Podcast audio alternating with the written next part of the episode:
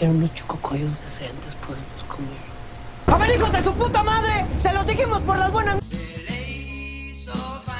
Sean bienvenidos a esta nueva sección que se llama Sin Spoilers, que es un espacio para hablar sobre películas, sobre temas que tienen que ver con la cinematografía y sobre todo la experiencia. Bueno, para dejarlo en claro de una vez, esta sección eh, va a tratar sobre hablar con spoilers. Y pues ya si tú quieres ver la película, pues yo te sugiero que, que, que la veas, la busques, la compres, la rentes donde sea. O si de, de plano te da mucha hueva. Hay canales de resúmenes de películas, de series, de novelas, de todo, de, de todo ese contenido audiovisual. Y pues bueno, este es uno de tantos. La diferencia es que aquí desde hace mucho tiempo yo ya quería hacer un, una sección sobre películas. Normalmente cuando se habla de películas se hace un este eh, resumen o unos puntos muy aparte, pero aquí va a ser vas a tratar de ser punto por punto que no dure más de 20 minutos. Eh, para que no sea pesado ver una, una, cosa así. Chicuarotes, una película que está en Netflix, YouTube, la puedes comprar, la, creo que la puedes rentar en, en Google Películas. Eh, así, pues si veanla, no estamos fomentando la piratería ni nada de eso para que no lleguen asuntos de derechos de autor. Dos jóvenes intentan huir de las situaciones de abuso, violencia y abandono que viven en su pueblo natal. Para ello se embarcan en una aventura de los que los conduce al mundo criminal. Contexto, vamos a dar contexto. Bueno, Chicuarotes, la película está abriendo una reflexión urgente sobre la realidad en México. Chicuarotes, palabra que se usa para definir la actitud terca o necia. Se utiliza también como un gentilicio para nombrar a los habitantes del barrio de San Gregorio Tlapulco en la emblemática alcaldía de Xochimilco de la Ciudad de México. Este barrio es el lugar donde toma lugar la historia del filme y cuenta un episodio de la vida del Cagalera y Moloteco, dos adolescentes que emprenden una búsqueda peculiar, pero que tristemente se repite entre muchos para cambiar de sus circunstancias. En el camino pondrán en cuestiones todas las definiciones que los guían, especialmente lo del sueño o la aspiración. Pero preferimos andar haciendo este tipo de cosas, andar de malandros, de malvivientes, quitándole sus pertenencias, robándole su dinero. ¿Cuántas veces han visto eso en el transporte público? Personalmente sí me ha sucedido demasiadas veces y sí espanta, o sea, en algunas situaciones con las personas que venden dulces, me imagino que esto, esta situación de estar pues en el transporte público trabajando como payasito. No mames. Ay de madre que no un pinche peso, pinche gente. Y él, y él se trata de justificar decir, bueno, pues tal vez fue porque no practicamos los chistes, pero si te diste cuenta, en ese aspecto las personas no estaban haciendo caso. ¡Eh! Se los dijimos por las buenas, no quisieron, no las se chingan, pinches ojetes, a ver. ¿Qué lenguaje usa, no? Eh, es un actor, obviamente, pero tuvo que practicar todo eso que vemos diariamente en el transporte público. El vato cuando habla de... Síguele manejando, carnal, tú síguele manejando, aquí no pasa nada, tú síguele. Es sorprendente cómo es que utilizan ese, esa cotidianidad para esta película. Pura chingadera, Elisa, nos tocó, ¿eh? Ni un iPhone. Mi tío trabaja en el sindicato, güey. Con 20 mil baros me consigo una plaza.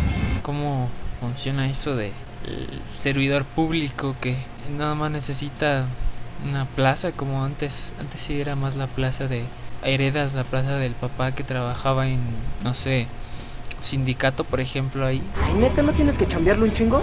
Nada, solo te ponen un escritorio y hacerte bien pendejo. Y interesante porque entre trabajos y trabajos, ¿no? El trabajo de, de la calle o el trabajo pues más precario y como el de conducir este un pecero, eso también este pues no no se gana mucho con eso, pero pues uno tiene que trabajar en algo. Mejor ir a la lana, ¿no? Trae, trae, trae. Ah, la verga contigo, vámonos, pinche moloteco. Somos dos. Pues sí, pero recuerden que la ayuda es para los que más lo necesitan, ¿eh? Sí, me da, me gusta cómo se usa es, esa narrativa de, de, cómo decirlo, cualquier persona común lo llamaría ser un parásito porque este es una persona son pues dos chavitos que trabajan no trabajan formalmente ni siquiera tienen un empleo común como se podría decir. De ver más allá de, de considerarlos personas parasitarias o decir este son flojos, son ninis o no sé qué tanta cosa se les podría pensar. Eh, creo que esta película se basa más en qué viven las personas en esos contextos, más allá de decirles que son flojas o que, o que nada más están ahí de gorronas. Cuando no la necesitan, realmente no la necesitan. Esa es una pregunta muy interesante. Pero yo creo que sí es... Eh, O sea, sí es una ayuda para el, el quehacer diario. Y en esos contextos yo creo que sí es muy importante saber que más allá de decirle a una persona por ponte a trabajar flojo, ponte a estudiar o esos prejuicios que, que dice la gente, debería mejor en ese caso preguntarnos qué sucede dentro de la vida diaria de esta persona. Mucho que te lo has de haber ganado, cabrón. Eres, eres una pinche plaga. Es curioso lo que, que hay en los es- las escenarios de las películas. Bueno, tú ves una película comercial normal, pues es un mega escenario caracterizado y no sé cuánto. Y aquí se ve una casa, no sé si sí está caracterizada, pero se ve muy específica. Yo espero que no sea una casa de verdad. ¿Otra vez leyendo ese pinche libro? Ya te lo has de saber de memoria, hijo. Soy perdida, yo sé leer. Pues a él le gusta leer y ver películas. Y como está en un barrio, pues muy segregado, entonces pues es llamado marica, es llamado De perdida yo sí sé leer. Hable bien, cabrón. Sí, güey. Soy ¿y qué? Y esto sí es música, ¿eh? Como las chingaderas que escuchan aquí en el pueblo. Esa es la diferenciación, ¿no? Del, del snob intelectual. De persona que no, yo escucho música culta, a mí me gusta la filosofía. Esas cosas que son consideradas culto, en cultura hablando. Y yéndote a China te va a quitar lo pinche ignorante y salvaje que eres, ¿eh? A diferencia de la zona más eh, local, que es pues la música banda, el reggaetón, eh, la música que se escucha, música genérica de...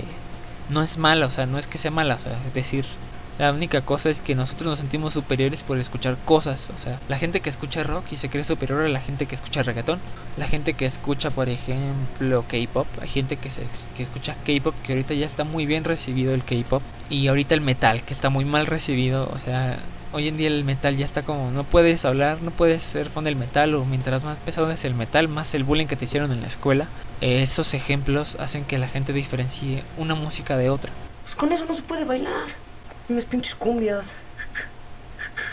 En las cumbias también. La música que es normalmente aceptada, socialmente aceptada, es la música cumbia, salsa, reggaetón obviamente. Una de las tantas razones que te están explicando aquí en la película es porque es música que se puede bailar, porque el baile es una forma de expresión en la que las personas se sienten felices. Creo que eso es diferente a la música de Mozart, que es, es música de apreciación, apreciación este musical y no podemos comparar esas cosas, no podemos comparar esas dos cosas porque son completamente diferentes. Y otra cosa que también vi en, en la película es que cada personaje sufre algo, tiene una conclusión que tiene que ver con su situación, o sea, me refiero a cada personaje tiene un atributo diferente y un, y un rol diferente en la película y sufre de esa forma. El cagalera, que era, es el protagonista, eh, es el personaje que siempre trató de, trató de salir de este lugar. Si quieren unos chococoyos decentes, podemos comer. Y al final vemos que sí lo logra, ¿A dónde quieres ir? librándose de todo lo que hizo, porque hizo muchas cosas terribles, asaltó, mató, secuestró al niño, ¿Es quién va a querer defender a un pinche güey que secuestró a un niño? hizo todas esas cosas independientemente de si lo necesitaba o no este, y no tuvo ningún este consecuencia de sus de sus este delitos y eso lo llevó a nada puedo interpretar que quedó loco como su padre Con las verdes, pinche sujeto. ¿Qué pasó con su head? Yo creo que este personaje es el que menos tuvo que ver con los delitos. Ella nunca hizo nada, ella siempre trabajó en la estética. Su único problema es que era, mi- era novio del cagalera. ¿Cuál es el problema aquí? Eh, Se involucró en, en- en los problemas del cagalera y entonces eso fue el problema. Era un juego. Y ya se acabó el juego. Ella fue abusada por el chillamil Órale, pues es de volada, güey. ya. y eso fue pues una cuestión de género que, que obviamente el, el chillamil no va a abusar de los, de los chavitos, sino va a abusar de la chava. Pero al final parece que se da cuenta que, que ella nunca tuvo nada que ver con eso y se tuvo que ir porque la iban a matar, iban a llevársela. Y este al final decide correr lejos de- del cagalera.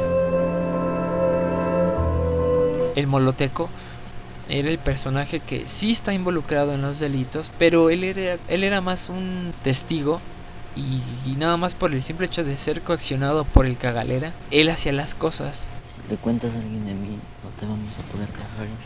Eh, sufrió el asesinato, o sea, fue asesinado por el Chillamil. Y eso era como, no se lo merece, ¿no? O sea, el vato, el vato nunca hizo ningún delito, nunca lo hizo con maldad, pero al final él no hacía nada más que proteger a su amigo. Yo supongo que se sentía bien con esa relación y por eso es que lo protegía y lo seguía a todos lados. ¿Y cómo pagó su, su, su error? Pues muriendo. Suéltame, cabrón. Chillamil pues fue el es el mejor ejemplo que puedo tener de, de esta conclusión que tengo de cada personaje porque él era un, pues, un asesino, decían, ¿no? Estaba en la cárcel, salió de la cárcel, controló toda una zona. Chillamil murió porque se clavó unas cosas en la espalda que son un poco ir- un poco irreal, no creo que alguien muera de esa forma, a menos que le haya perforado así de plano. Supongamos que lo hizo. Murió de esa forma asesinado el asesino. Y eso me parece muy irónico el Baturro era el pues el típico personaje borrachito que, que apostaba, que estaba loco probablemente. Se ve que el personaje le fue bien en su tiempo, pero después dejó de hacer las cosas. No.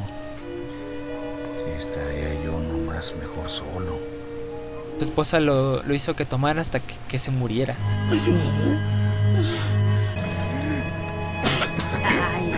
Y eso fue una, una jugada muy, muy buena de parte del, del guion de la película porque combinía mucho, pues, pues no lo puedes matar, ¿no? Sería muy, muy exagerado, muy dramático matarlo. Entonces, ¿qué hacerlo?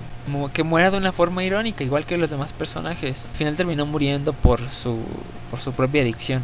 El último personaje que me gustó para concluir es Víctor, porque pues es el personaje que tiene una profundidad más allá de lo de del personaje que delinque o el personaje que bebe. Ella no tuvo nada que ver en esto. Y la conclusión de este personaje se me hace, creo que ta- probablemente es la más triste. ¿Qué pedo? Aquí está Chillamil. A mi interpretación, yo creo que Víctor fue asesinado porque se, se ve que al final de la película se escuchan unos disparos y pues todos se van a preguntar quién fue. ¿Quién mató a Chillamil y quién mató al Moloteco? O sea, ¿fue el cagalero o fue Sugel? Porque eran los personajes que estaban con él, con, con, con, él, con ellos. Y bueno, y Víctor era el único personaje ahí. Entonces, pues, si ya descubrieron que pasó toda esta situación, Moloteco estaba muerto y el otro también. Entonces Víctor probablemente también le dispararon.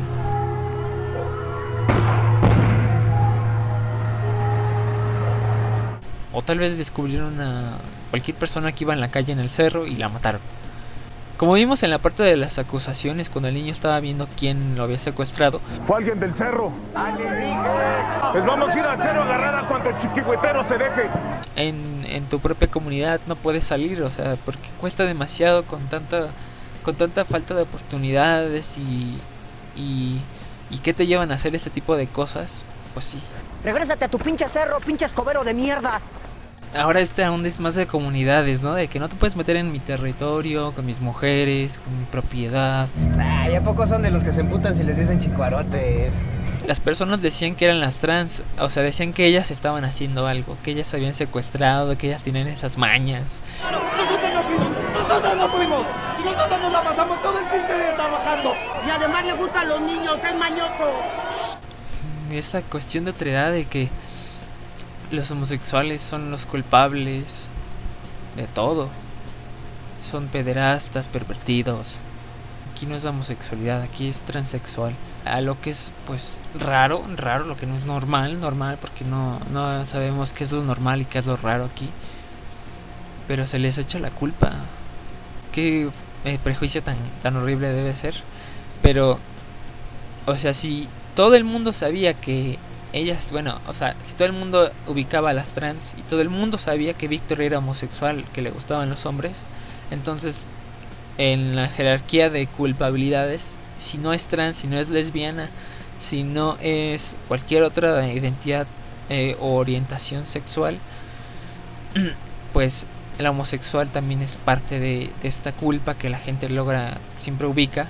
O sea, si hay el homosexual pervertido que, que le gustan los hombres, no sé qué tanto, y porque es un raro, un rarito, pues es el culpable. Tengo chococollos de cuatro pesos. Que el cabrón Baturro dice que le escondí la foto de la vieja esa de la Olga Briskin. Hombre, pinche fauna que son. ¿Tú qué eres, cabrón? ¿Yo? No, yo soy de Aguascalientes. ¿Cómo no te perdiste en una chaca? cállese, cállese, cállese. Al morro lo secuestraron y lo único que le importa es la caguama de su papá. Y ni siquiera le vayan a decir nada a nadie, ¿eh, cabrones? Si no regresamos con ustedes y nos los cogemos. Bueno, y con esto terminamos la, la sección de sin spoilers aquí en el canal de Hablando de todo, sabiendo de nada. Mm, espero les haya gustado esta parte. Es la primera vez que hago esto. Así que no sé qué tan mal vaya a quedar al final. Pero a mí me gusta ver películas y platicarlas mientras las veo. Uh, muchas personas no les gusta esto de platicar la película mientras la ves porque se ve que se interrumpe, pero al menos como un proceso individual para mí me nutre más porque saco, salgo con mejores conclusiones a diferencia de ver la película al final. Comenten si quieren que hable de otra película, eh, que comente otra película, películas raras. Yo trato de hacer películas que no sean más de, de más de hora y media porque sí, es muy tardado estar haciendo esto. Y tampoco me voy a poner a, a platicar sobre los Vengadores o el o Zack Snyder Justice League. Tampoco voy a estar haciendo películas tan largas, sino películas de hora y media, una hora, media hora incluso. Y espero que haya quedado bien. Nos vemos.